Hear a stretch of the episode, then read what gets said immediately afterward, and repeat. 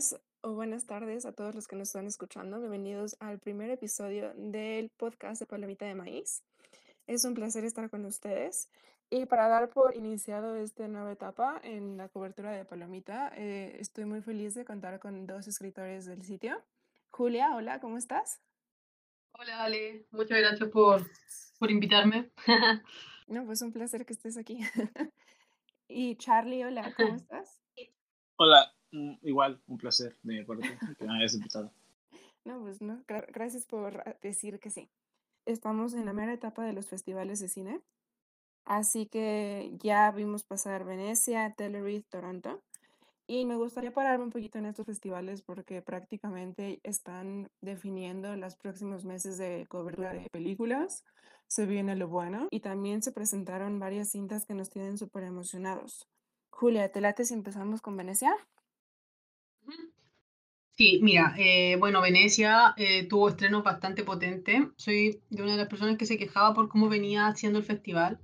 Llevaba cuatro años seguido premiando películas eh, muy Hollywood o con nombres grandes detrás, como fue Roma de Alfonso Cuarón, que nosotros sabíamos cuando la premiaron de que era una película de la que Netflix le iba, le iba a hacer la campaña al, a los Oscars.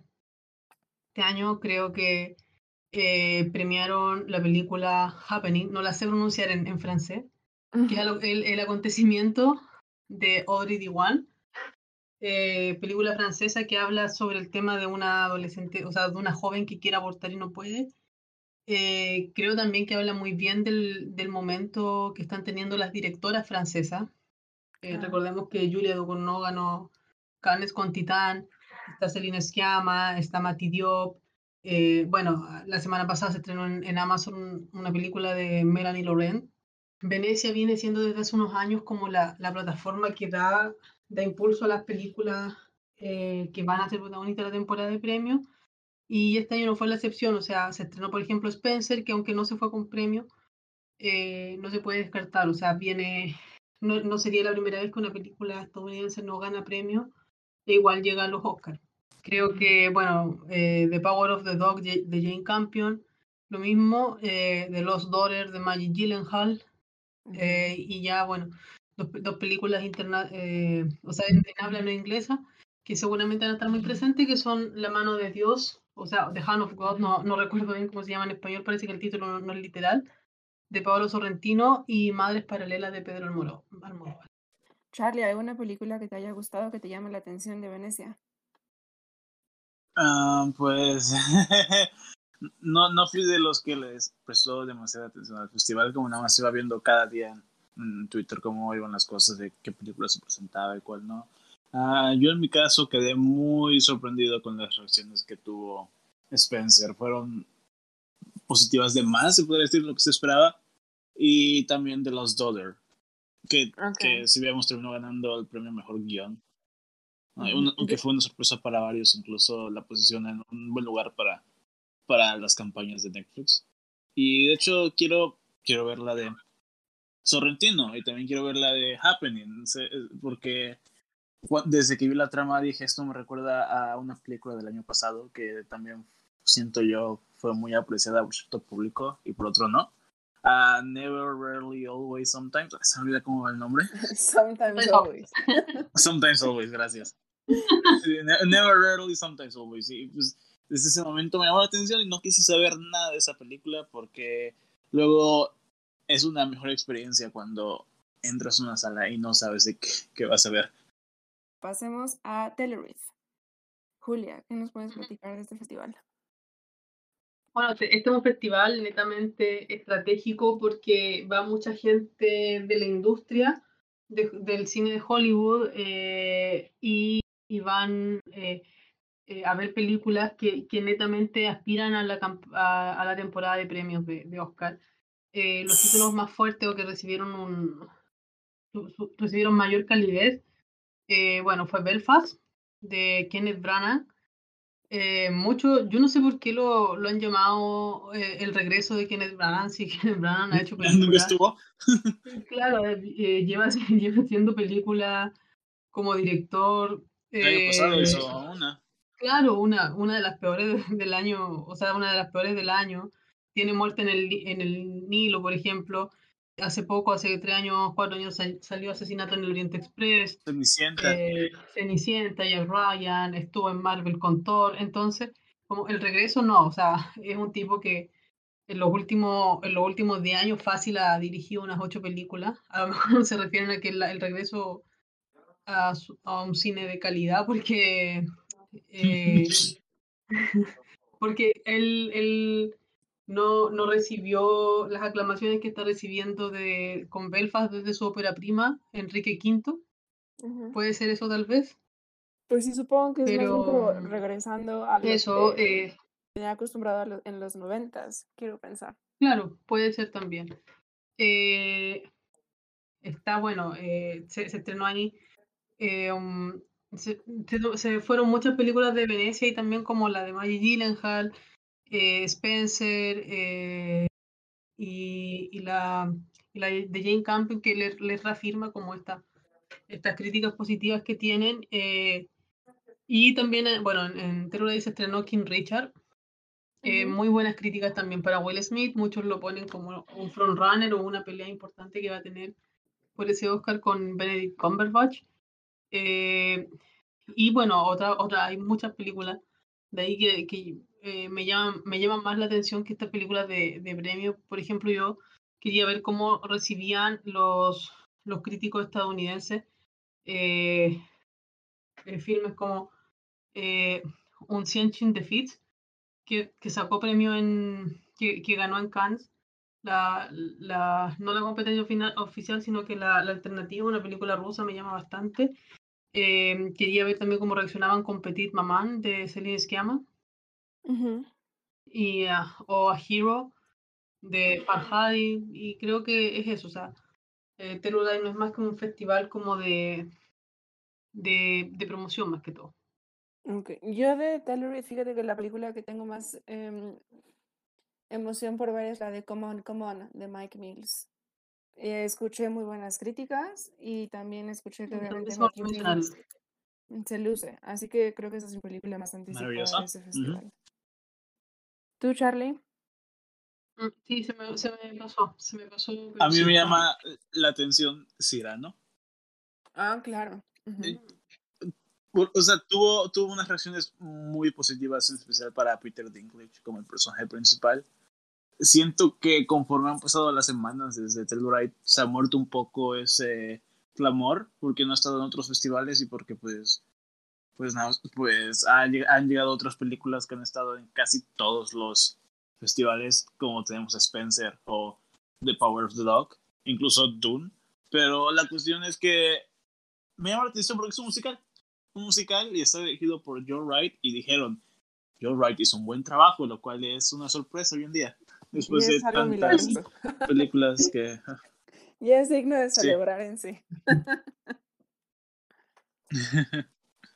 que lo cambiaron, lo cambiaron. la persona que dirigió Orgullo y Prejuicio y que dirigió eh, Expiación no puede haber sido el mismo que dirigió eh, La mujer en la ventana.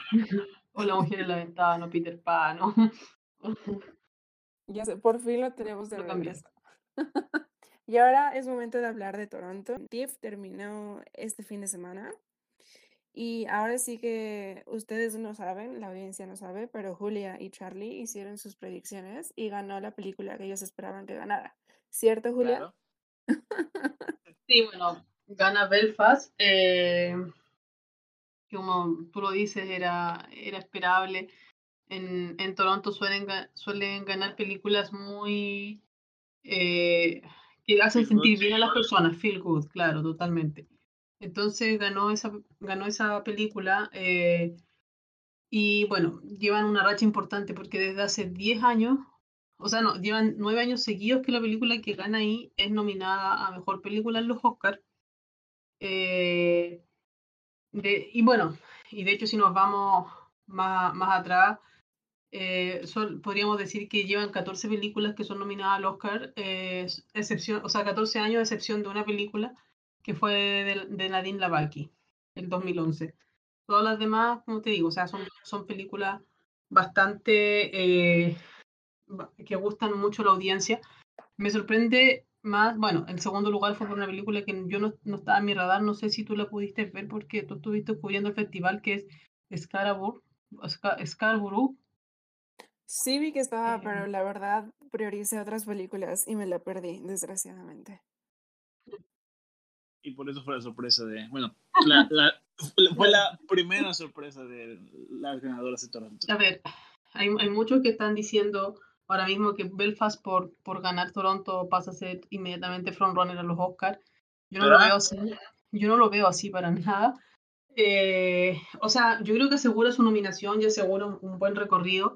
A mí lo que me sorprende más es que The Power of the Dog, que fue una película que primero los críticos dijeron va a ser divisoria y luego dijeron que iba a ser inaccesible para el público, fue la tercera. Entonces, tan inaccesible no puede ser. Sí, mucha gente de hecho está de acuerdo en eso, de que The Power of the Dog quedando en el podio de TIFF er, demuestra que tiene una popularidad con el público, lo cual está en contra de la narrativa que dicen que es inaccesible porque es lenta, porque es metódica. Parece que a la gente le gustó muy bien por sí sola. Y, y- y como dice Julia, le da porque esta película antes de los festivales, debido a su posición en cada uno de los festivales, se estaba como la front runner. Y pues la única razón por la cual no podemos decir que Belfast es, el front, es la front runner ahora es porque el poder de, de Power of the Dog. Ganó en Venecia, ahorita en Toronto también estuvo en tercer puesto. Y eso significa que tiene cierto, cier- cierto gusto tanto a la crítica como al público. Así que puede ser que haga lo que muchas otras películas, entre comillas, inaccesibles, no hayan hecho antes. Yo por lo que creo que Belfast no es frontrunner, es que cuando eres frontrunner en el Oscar tienes que tener algo, algo más, algo más que te respalde. Eh, no, es este, no es este el caso. Eh, Ujú. Algunos hablan de guion original, pero todavía no, no lo tiene cerrado. O sea, nadie puede decir. Hay categorías en las que vemos frontrunner absoluto en este minuto. Eso no significa que vayan, vaya a ser que vay- van a ganar al final. No va a ser Eh, otro Nomadland. Claro, pero Belfast, por ejemplo, necesita tener el necesita tener algo donde uno diga, ¿sabes qué? Va a ganar esta, esta, o, o mira, está muy fuerte acá y acá. Y Belfast no tiene ninguna otra categoría en la que ahora podamos verla fuerte. Incluso, eh, bueno, primero da la sensación de que esas películas que puede ganar a mejor película sin necesidad de estar nominada a mejor dirección. Eh, pero además que, como digo, no, no hay un guion, o, sea, a lo mejor sí, al, al final puede ganar guion original, pero eh, eh, es, es pensar que ahora mismo nadie está hablando de que podría ganar también el guion. Eh, creo que sí que Jonah Valve va en reparto, podría, podría ser frontrunner, pero igual siguen siendo carreras muy abiertas. O sea, mientras Belfast no, no empiece a asegurarse o, o agarrar algo más, es difícil verla como la frontrunner. A diferencia de, Power of the Dog, que todos dicen Campion es la rival a vencer, tiene el guion, el guion de momento más fuerte que el guion adaptado, entonces ahí eh, eso es un poco lo que ocurre ahí. Pues honestamente yo lo veo como algo positivo, porque el hecho de que ahorita como que la carrera esté amplia y no esté bien definida, a mí me emociona más y se me hace más interesante que ya esté bien establecida como el año pasado, por ejemplo, que desde hace meses decían que Nomadland. Así que, no sé, como que esto crea más emoción y expectativa. Ujú, Así es. Sí, totalmente. Bueno, en Toronto también me gustaría mencionar que eh, The Rescue, un documental que narra el, el rescate de los niños de una, cuanta- de una cueva de Tailandia, ganó el premio de la audiencia de documentales. Y Titán, la ganadora de la Palma de Oro, también ganó la, el premio de la audiencia en Midnight Madness. Así que, Julia, ¿tú crees que Titán podría ser seleccionada para representar a Francia en los Oscars o es un sueño muy, muy exótico? Eh, o sea, los franceses podrían mandarla. Los franceses, los franceses llevan años tomando malas decisiones en ese comité. No voy a recordar que hace dos años, bueno, mandaron a, a Les Miserables sobre Portrait of a Lady on Fire. Ese es un dolor que todavía llevamos mucho nada. No, pero por ejemplo, el, no la veo, no la veo siendo enviada porque creo que eh, ellos mandaron esa vez eh, Los Miserables casi diciendo que era una película que iba a ser- era más accesible eh, internacionalmente. Eh, Francia tiene muchas alternativas, muchas, muchas. Tiene la misma de la misma de que eh, el acontecimiento. Me parecería mucho más eh, lógico que mandaran esa, por, no solo por la temática que trata, eh, o sea que la, temática sí es más universal que, que Titán. Titán al fin y al cabo es una película que es, es un horror body, muy parecido a lo que hace Cronenberg. eh, Así que en realidad, claro, creo que, bueno, creo que la, la mejor opción fríamente de Francia sería la, la de Celine Sciamma, porque tiene las críticas y está festival que se anuncia en festival en que está presente. Entonces puede, y tiene, tiene distribuidor, que es lo que no tiene el, eh, el acontecimiento, no tiene distribuidor en Estados Unidos, como para pensar que le pueden financiar una campaña. Y digo, también tiene la narrativa de que ya se la deben a Celine Sciamma. Y, digo, la historia de Petit Mamá es mucho más dulce y, no sé, acogedora que Titán, por ejemplo, o The Happening también, ¿no? claro, eh, pero bueno, como son franceses, igual podemos decir que en un año tan bueno de directora, igual puede mandar un nombre porque es lo que hacen.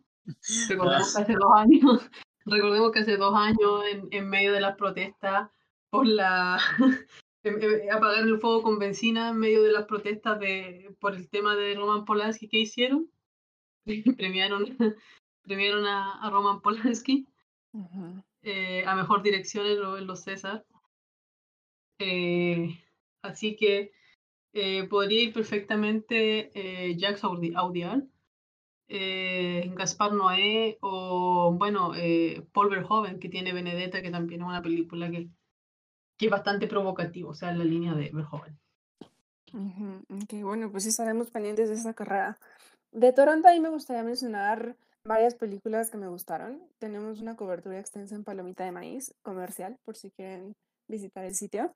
Y una de esas es Juni. Juni estuvo en la categoría de plataforma y ganó el premio a mejor cinta de esa categoría. Y se me hizo una película súper linda. Es una niña en Indonesia que está creciendo y está madurando y está descubriendo sus intereses, su sexualidad y así. Y la sociedad prácticamente la está obligando a casarse. Así que la adolescente tiene que, pues, como decidirse qué es lo que quiere hacer, si seguir lo que ella busca, que es ir a la universidad, o si quiere, pues, asentarse conforme a los, a las reglas y a las expectativas sociales. Así que eso esperaría que, no sé, algún día llegue a, no sé, alguna plataforma, algo así, porque me hace una película muy bonita, muy inspiradora y también muy cálida. Y también me gusta que es un tema que a lo mejor, no sé, en un cine más occidental ya es visto como prácticamente normal, pero al ser de Indonesia, como que eso le da un, una idea como más urgente y más necesaria. También, em, no sé, Julia y, y, Charlie, ¿hay alguna de Toronto que tengan muchísimas ganas de ver? O sea, que en verdad tengan la, la anticipación. Tengo curiosidad por una en especial. Yo igual, no sé si era la misma, creo que es la misma. Creo ¿Es un que musical? la misma. ¿No? ¿Es un no, musical? No, no, no, no, es la misma. ¿Cuál es la tuya? Dire Van Hansen por el morbo. Eh, yo, yo quiero ver la de Tommy Faye. Ah, ah también por el morbo. También por el morbo, sí, así que no es la misma, pero por la misma razón. No, pues sí, las dos son interesantes. A mí lo que me, me emociona, bueno, no me emociona, me interesa de Tammy Faye es pues la, el discurso que también ya trae esta Jessica Chastain, que también ya se ve como rumbo al Oscar, no sé qué opinan nominada tal vez. Ah, pero, pero sí, sí hace una buena campaña, porque creo que sería, no, no la única, pero sería una de las probables nominadas que pueda hacer una campaña muy fuerte. Y, y pues tiene todos los elementos que la academia normalmente premia. No, no, no, no hace nada que, por ejemplo, Rami Malek no hizo hace unos años. De hecho, hace más, canta ella, misma. Pero, sí, por eso me llama la atención porque porque me, me, han vendido la película muy bien, voy a, voy a ser sincero, me la, me la, han vendido bien. Y pues el único, el único problema que veo en su camino es que no ha hecho buena taquilla, para nada. Tremenda. Es, es un... No costó mucho dinero, pero hizo menos de un millón de dólares en taquilla en, en su primer fin de semana. Y pues eso es muy poco, siento yo. Y, pues sí, ya.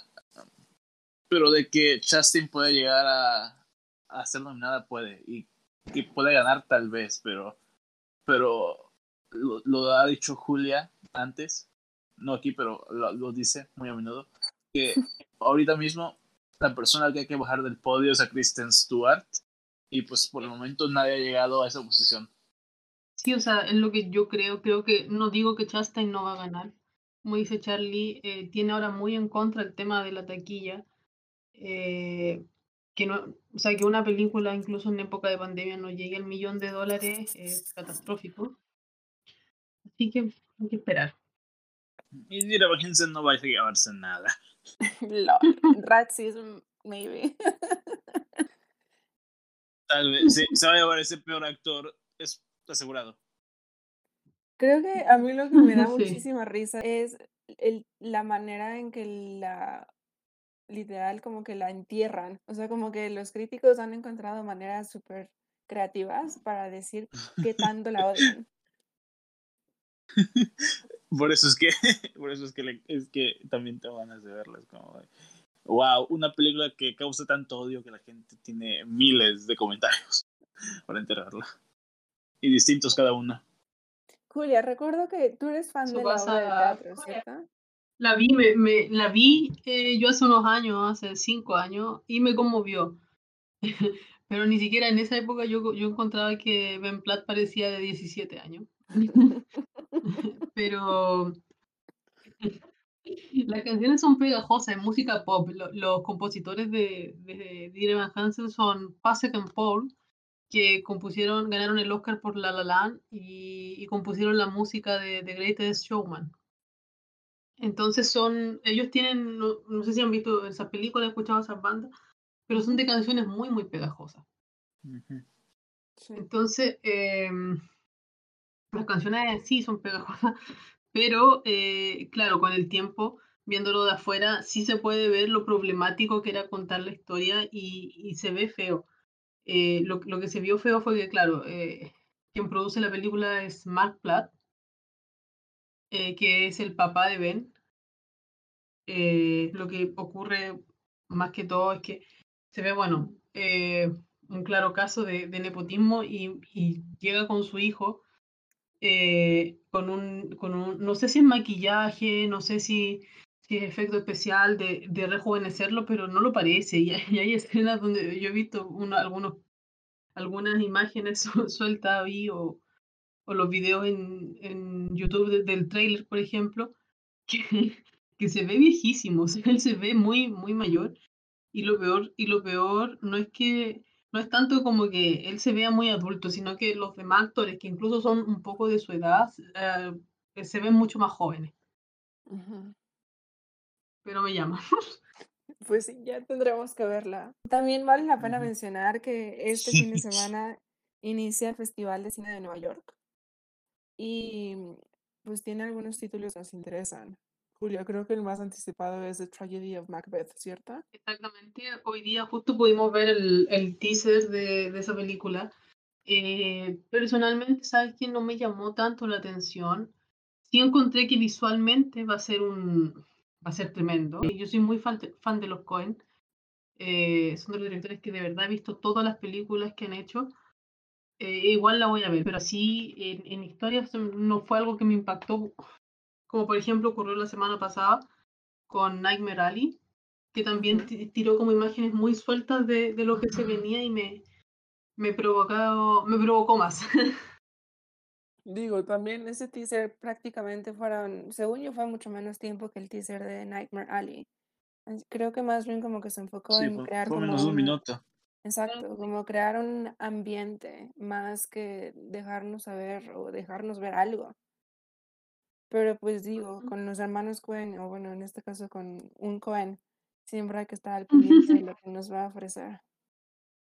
Sí, yo estoy de acuerdo. Eh, yo no creo que yo vaya a odiar esa película, pero como digo, o sea, no, no me llamó tanto como debería. Ok, ok. ¿Hay alguna otra película que vaya a llegar a Nueva York que, que les entusiasme? Pues van a poner El Souvenir 2. Ah, No ok. sé si sabían, para quien no haya visto El Souvenir, hay una secuela, la van a poner ahí. Y Sí. también se, se llevan, se llevan varias este, películas de, de, de festivales previos. Festivales previos, The Worst Person in the World, Titane, Petit Maman.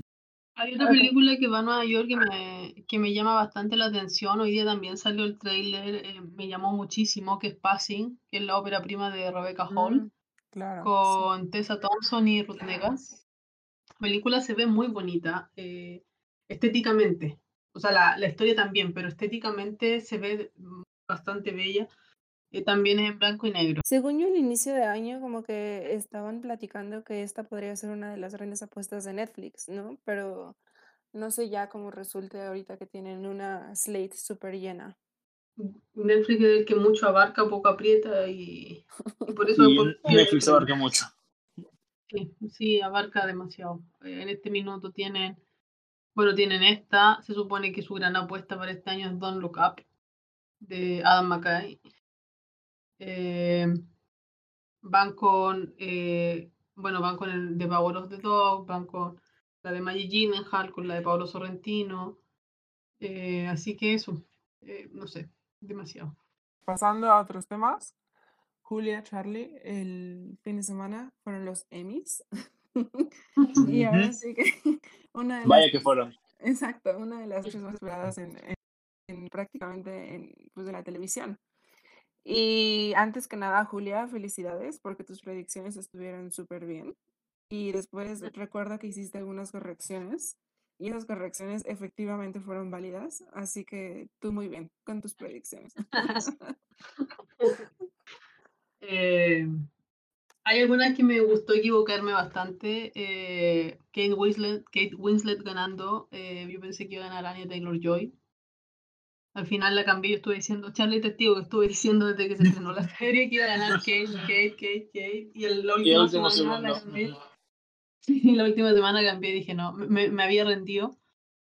Eh, bueno, eh, mi, mi, mi predicción así más arriesgada fue poner que ganaba Olivia Colman.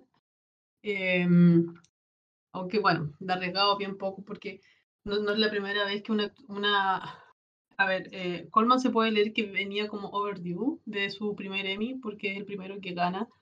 Había tenido tres nominaciones en los últimos, o sea, tres nominaciones anteriores en los últimos cinco años. Eh, creo que eh, logra, como les digo, eh, logra aquí imponerse también un poco en medio de Oscar Buzz y es lo, es lo que ha pasado anteriormente, o sea, los casos de Regina King, de Claire Foy, aunque Cla- Claire Foy al final no fue nominada, pero por ejemplo son eh, personas que en medio de, de un, de un buzz de, que tienen eh, a punto de estrenar películas, eh, ganan Emmy. Em, creo que fueron buenos ganadores. Eh, eh, a pesar de, bueno, en Estados Unidos tra- tratan de, o sea, hablan un poco de los Emmy So White. A mí me parece, emulando lo que ocurrió en el 2015-2014 con los Oscars So White, a mí me parece un poco injusto, eh, porque cuando sale el Oscar So White es un poco porque ni siquiera los actores, ni técnicos, ni departamentos con, con personas, personas no caucásicas eran nominados y, y sus o sea, por ejemplo, el año de Selma. Eh, a Selma nominaron a mejor película y a mejor canción y nada más. Entonces, eh, viene, viene un poco dado por eso. Viene como una llamada de atención a los estudios de que empiecen a, a, a darle a actores, a actores eh, eh, racializados mejores roles. Aquí, eh, claramente, por eso digo, me parece un, un poco injusta esta polémica. Eh, creo que, porque de partida la- el año en la televisión eh, no estuvo tan bueno, eh, hay que decirlo, o sea, a lo que veníamos un poco acostumbrados. Y siento que el, el mayor, eh, podríamos decir, el, el, el mayor pecado cometido es que eh, premian a, a Tobias Menzies sobre, eh, sobre quien todos esperábamos que ganara, que era Michael Kenneth Williams, que falleció hace poco. Yo tenía mi listo. Sí, yo igual eh, incluso lo, lo, puse, yo estaba tuiteando para, para Palomita. Em, pero, pero claro, ese día igual el tema de Michael Kenneth Williams pasa un poco porque eh, HBO anuncia la cancelación de Lovecraft Country ah, en medio de las votaciones, o sea, antes, poco antes de la, cuando cerraron las votaciones para la, nominación. Es una serie que está cancelada, ellos no pusieron dinero eh, para, para estas campañas, obviamente. Em, y, y, lo digo, o sea, el, el, tema, si lo vemos fríamente para mí, eh, es la forma en que se votan. Los Emmy desde el 2014 cambiaron su forma de votar. Antes votaba un comité. Eh, pero ¿qué ocurría con el comité? Que eh, se repetían mucho los ganadores. Ya teníamos dinastías de triunfo, por ejemplo, lo que ocurrió con, eh, con Jim Parsons ganando cuatro años seguidos. Eh, claro. La, las actuaciones se elegían así. Entonces, como que hubo un minuto que dijeron, ¿saben qué?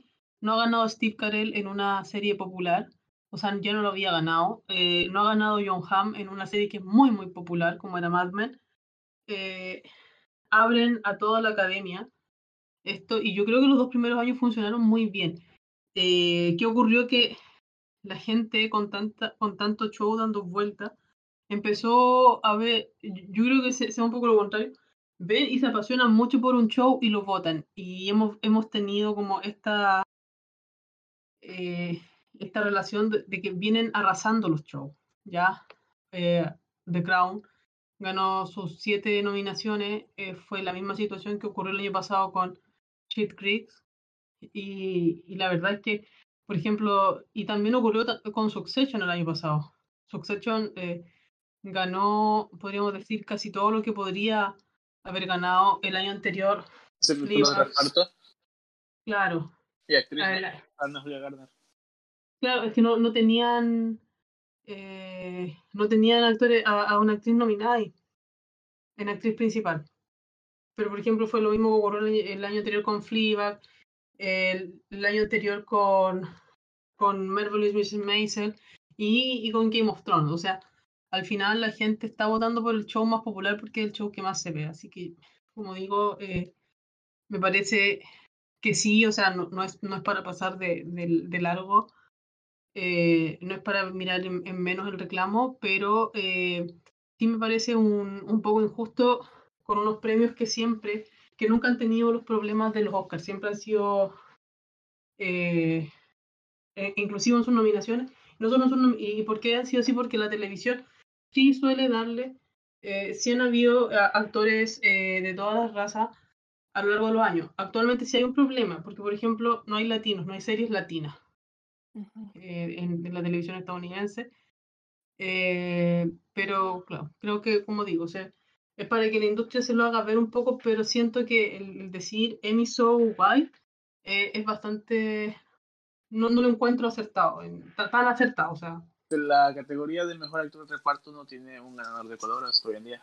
Pues digo, creo ¿Sí? que esto es más bien un reflejo del problema de la industria que es lo que decía Julia. Sí, sí, exacto, a eso me refiero, para apoyar el, el de Julia, ¿no? O sea, hay uh -huh. un problema ahí y se nota por ciertas cuestiones. Igual, para quitar un poco más el sabor de la boca, hablemos de Micaela Cole. -huh. Claro, que digo, está súper bien su historia. Uh -huh. Pero pues al final del día a mí me hubiera gustado más, por ejemplo, y está increíble que haya ganado en guion. Pero, sí. bueno, no sé, yo tengo mis issues con The Queen's Gambit, la verdad. Y sí, creo yo creo que, que, mucha gente también agarró sus issues después del discurso. Pero, pero honestamente. Los dos discursos. O sea, que, pero creo que más allá de eso, creo que no es sorpresa que The Queen's Gambit haya ganado. O sea, uh -huh. como que esta siempre fue la serie a vencer. Y desde un inicio yo tuve issues porque precisamente esa serie era la que iba a ganar, ¿no? Y por ejemplo, cuando checas esa, esa categoría, traía una competencia que estaba increíble y yo creo que cualquiera de las otras, para mi gusto, son mejores que The Queen's Gambit. O sea, no entiendo cómo es que The Underground Railroad no haya ganado prácticamente, no sé si ganó algo en los No, nadie lo entiende. No entiendo. Yo creo que esa serie no la vieron. Y, y, eso, y eso yo creo que apunta el problema de que la gente es como que están, están pidiendo gritos que se vuelva a, implementar un comité. como te digo, generaba, generaba muchas repeticiones en los triunfos, pero eh, yo creo que la serie de Barry Jenkins leyeron Barry Jenkins y como él es un director famoso, sabemos ganador del, del Oscar por guion y producción, entonces vieron esto y dijeron no, lo vamos a nominar. Pero no la vieron eh, porque la, la categoría de actor principal en serie limitada daba pena. Gana Iwan McGregor, que bueno, yo creo que era el mejor de la categoría. Pero si lo ves, o sea, pusieron a los actores de Hamilton, que yo creo que ninguno debe haber estado nominado. Eh, Hamilton porque era teatro grabado. No, los de Hamilton, se molesto. Claro, está Paul, Paul Bettany, está Hugh Grant. la, categoría estaba mala. Y, y, y Joel Edgerton yo creo que dio la, había dado la mejor actuación de, del año en esa serie. Ya, eh, para algunos era Ethan Hawke. Ethan Hawke, exacto. Claro.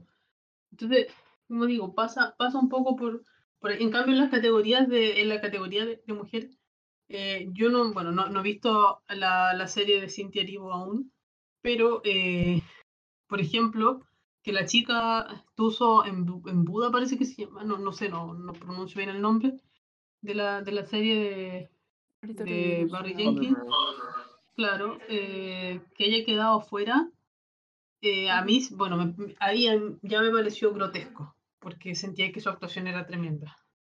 Claro. Pues sí, prácticamente. Es, es que esa serie es para que dominara, honestamente.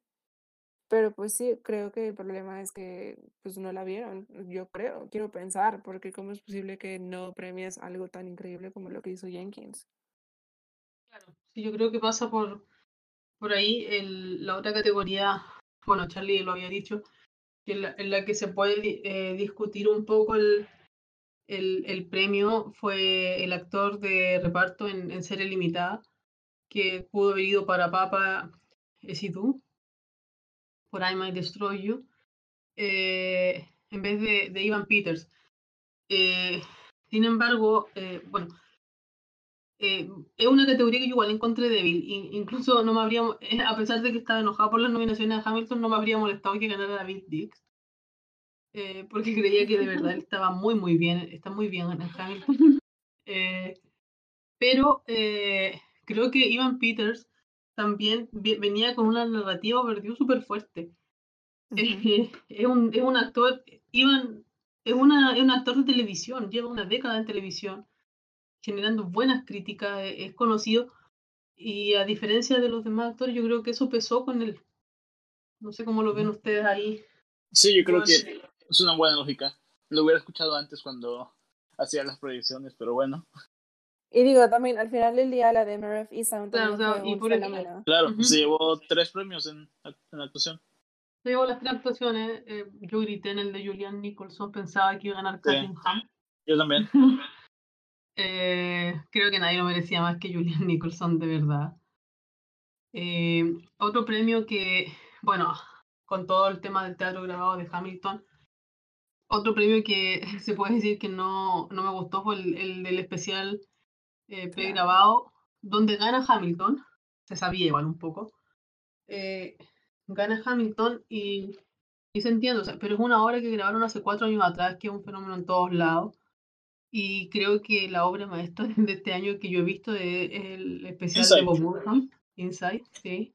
Yo tengo, yo tengo mis cosas con eso, porque para mí hoy en día Hamilton es una, es una obra que su relevancia social y sociopolítica ha quedado atrás, ya no es tan relevante en ese sentido y, luego ves Insight que, que, viene muy bien para estos tiempos y pues, bueno, puedo decir que la reconocieron, a Bob Burnham les dieron tres Emmys eh, la semana pasada, creo que fue dirección, musical, cosas así.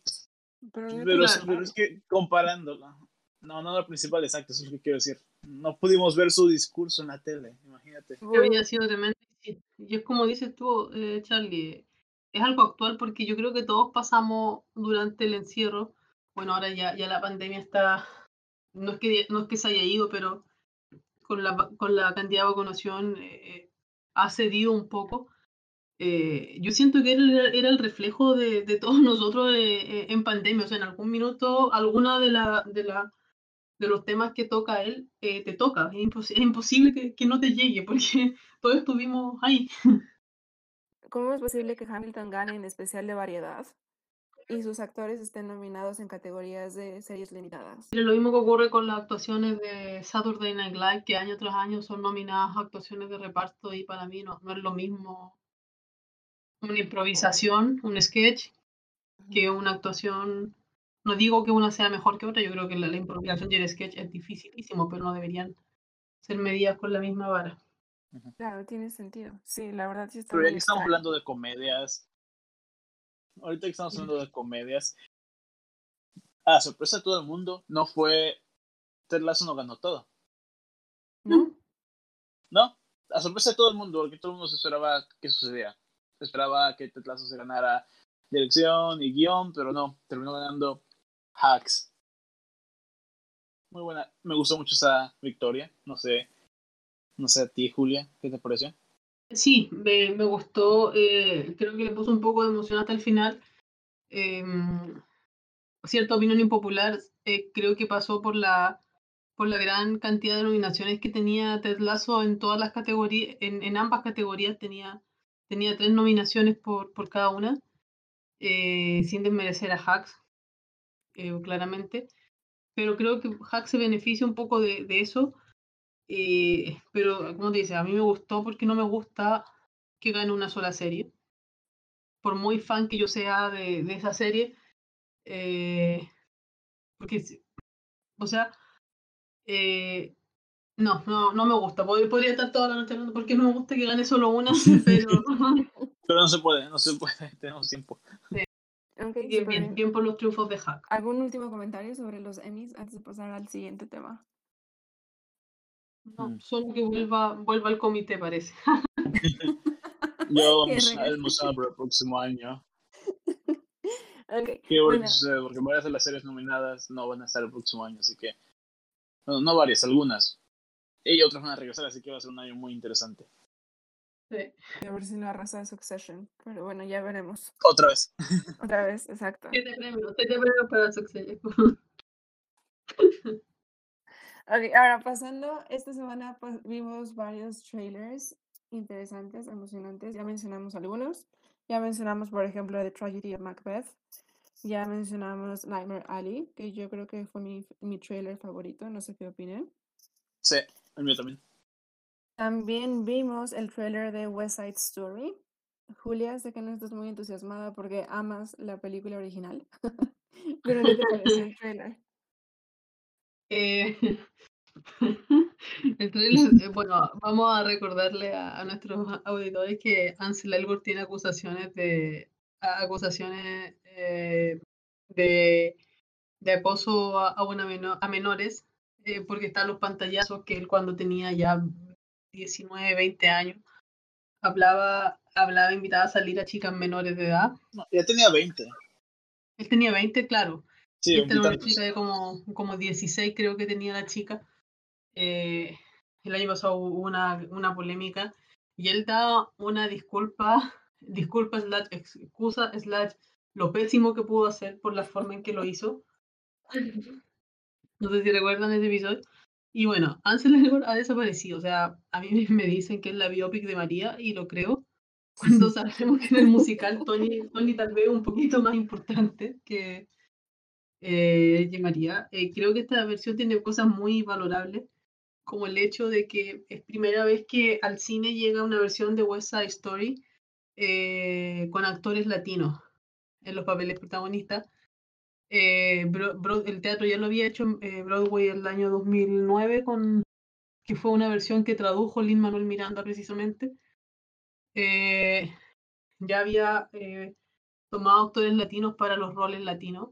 Recordemos que en la versión del, del 60, eh, Natalie Wood es, la, es María, la protagonista. Eh, ahora es Rachel Segler de, de, origen colombiano. Y ella se ve muy bien, o sea, esta chica la, van la están tratando de hacer estrella. La película visualmente se ve muy bien. Hay una toma que me mató, me encantó, que es, eh, la fotografía, de fotografía, pero o sea, yo la voy a ver igual. Por último, para quejarme. ok, y ahora también vimos un teaser súper breve, pero emocionante, de Don't Worry Darling. Charlie, ¿qué te pareció? Lo has dicho, es corto, pero muy interesante. Uh, Olivia Wilde supo vender su película, no solamente porque pone imágenes que te desconciertan, también porque, porque puso dos segundos de Florence Pugh y Harry Styles besándose y todo el mundo en Twitter estuvo compartiéndola por un día entero y ya hasta, ahí está la campaña de publicidad. Claro. Y bueno, también hoy, en esta semana, salió un teaser de The Worst Person in the World. No sé si fue hoy o ayer, una disculpa. Y no sé ustedes, pero es una de mis películas más anticipadas de, del año, prácticamente. Pues se ve súper padre. No sé qué opinan. ¿Vieron el, teaser? Sí, por palomita. Eh, ah, justo hoy día puse el celular y lo primero que me aparece es el, es el teaser de, de palomita de, de esa película. Yo igual la estoy esperando de, de mis cuatro más esperadas de, de este año. Eh, sí, o sea, no sé, más, más allá de los premios que pueda o no pueda ganar, eh, de verdad eh, la película se ve buena, se ve una historia actual, una historia en la que creo que toda mujer se puede ver reflejada. Claro. ¿Algún otro trailer que hayan visto que les emocione de esta semana? Como la semana pasada, Succession. Ah, claro. Sí, sí, sí, por supuesto. Sí, no podemos dejarlo a Succession. Claro, una serie que estamos, yo creo que esperando mucho, eh, bastante expectante de, con qué nos van a sorprender los Roy este año. Que se estrena el 17 de octubre. También salió un tráiler para, para Halloween Kills. Ok. Uh, siento yo que yo esa película me la, me la vendieron desde que se acabó la primera, dije, oh, ya quedó la siguiente, pero, pero me gusta cómo los trailers venden esta nueva. Eh, me parece muy interesante lo que hacen, pero siento que si me meto en un análisis muy concreto, vamos a estar aquí horas, pero lo que quiero decir es que estoy interesado en ver qué es lo que la secuela hace con los temas de la primera. De la primera, o sea, de la primera primera, de la primera que salió, o sea, o te refieres De la del primer, es que no puedo decir de Halloween porque es lo mismo de la película pasada, del 2018. Ah, mejor así, porque primera pues nos remontamos a muchos años. ¿A la primera, primera o, o la primera ahorita? Es que igual te digo, si digo Halloween es el mismo problema, porque ambas se llaman Halloween. Ok, ok. Antes de concluir nuestro primer programa ever, ¿hay alguna recomendación que nos quieran dejar para esta semana? ¿Qué están viendo? Yo eh, me comprometí a empezar a ver Sex Education. Eh, no, no, he visto ninguna de las tres. Eh, quiero ver si empiezo esta semana. Movie está subiendo cosas interesantes, también las tengo pendientes ya. Pero eh, sí voy a dejar recomendada una película que vi el viernes que es la de Melanie Loren, El baile de las locas por, por Amazon Prime. Y bueno, hay, otro, y hay un documental en Netflix que para los fanáticos de los deportes, de la Fórmula 1, que es Schumacher. Ah, ya lo vi. Eh, completo. Me ganaste. No, yo no lo he visto completo, pero lo dejo ahí. Schumacher está padre, creo que está padre para los que son fanáticos de la Fórmula 1 y para los que son fanáticos de, pues, del piloto, ¿no? Pero siento que no dice nada que no sepamos. Y también siento que precisamente el estado actual de Schumacher como que está en un misterio completo. Y el documental no hace nada por explicar ni nada. O sea, literal, como entramos, salimos del documental.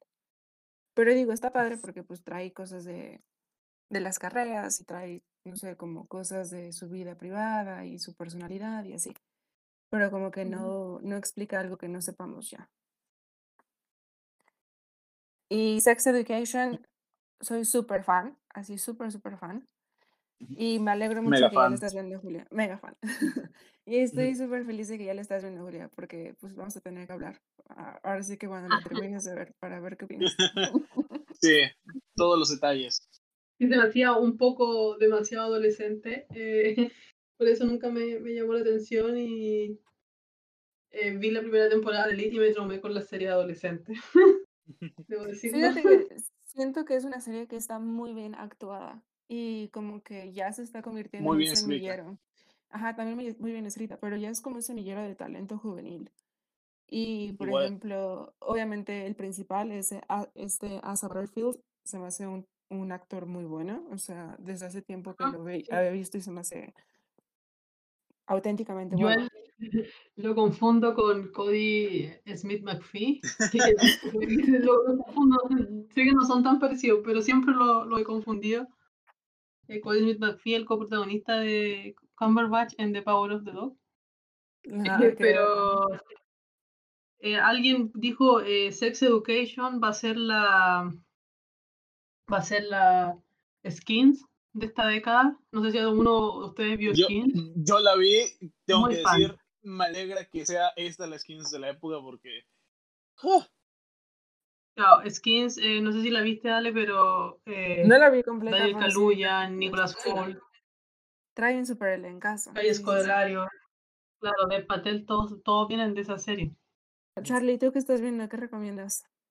Pues yo iba a recomendar Sex Education, pero ahora que estamos en hacer recomendaciones, eh, en HBO Max, ahorita que tengo el, el servicio, he empezado a ver Los Soprano, Ok. muy buena, por cierto.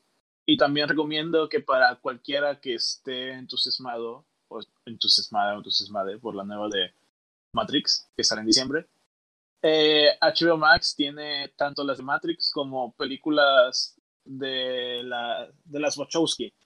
Tiene, también tiene Animatrix y las películas que menciono son Meteoro y El Destino de Ujú. Júpiter, que de mi parte, si les gusta el camp, que es como describir esas películas, les recomiendo mucho esas dos. Y, también si están interesados en qué han hecho las Wachowski después de eh, Matrix, si quieren echarles un ojo, no, no son tan malas, son muy entretenidas, al menos de manera visual. Ok. Muy buenas ambas. Eh, de Júpiter, Masterpiece.